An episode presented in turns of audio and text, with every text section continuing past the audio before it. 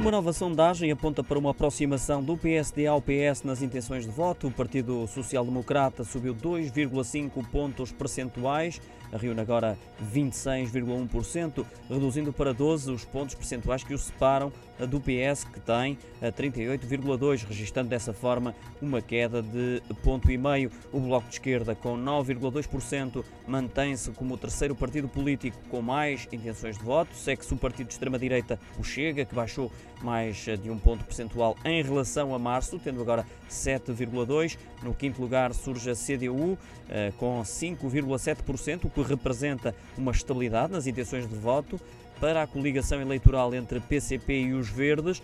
O Iniciativa Liberal, com 4,9%, também estabilizou.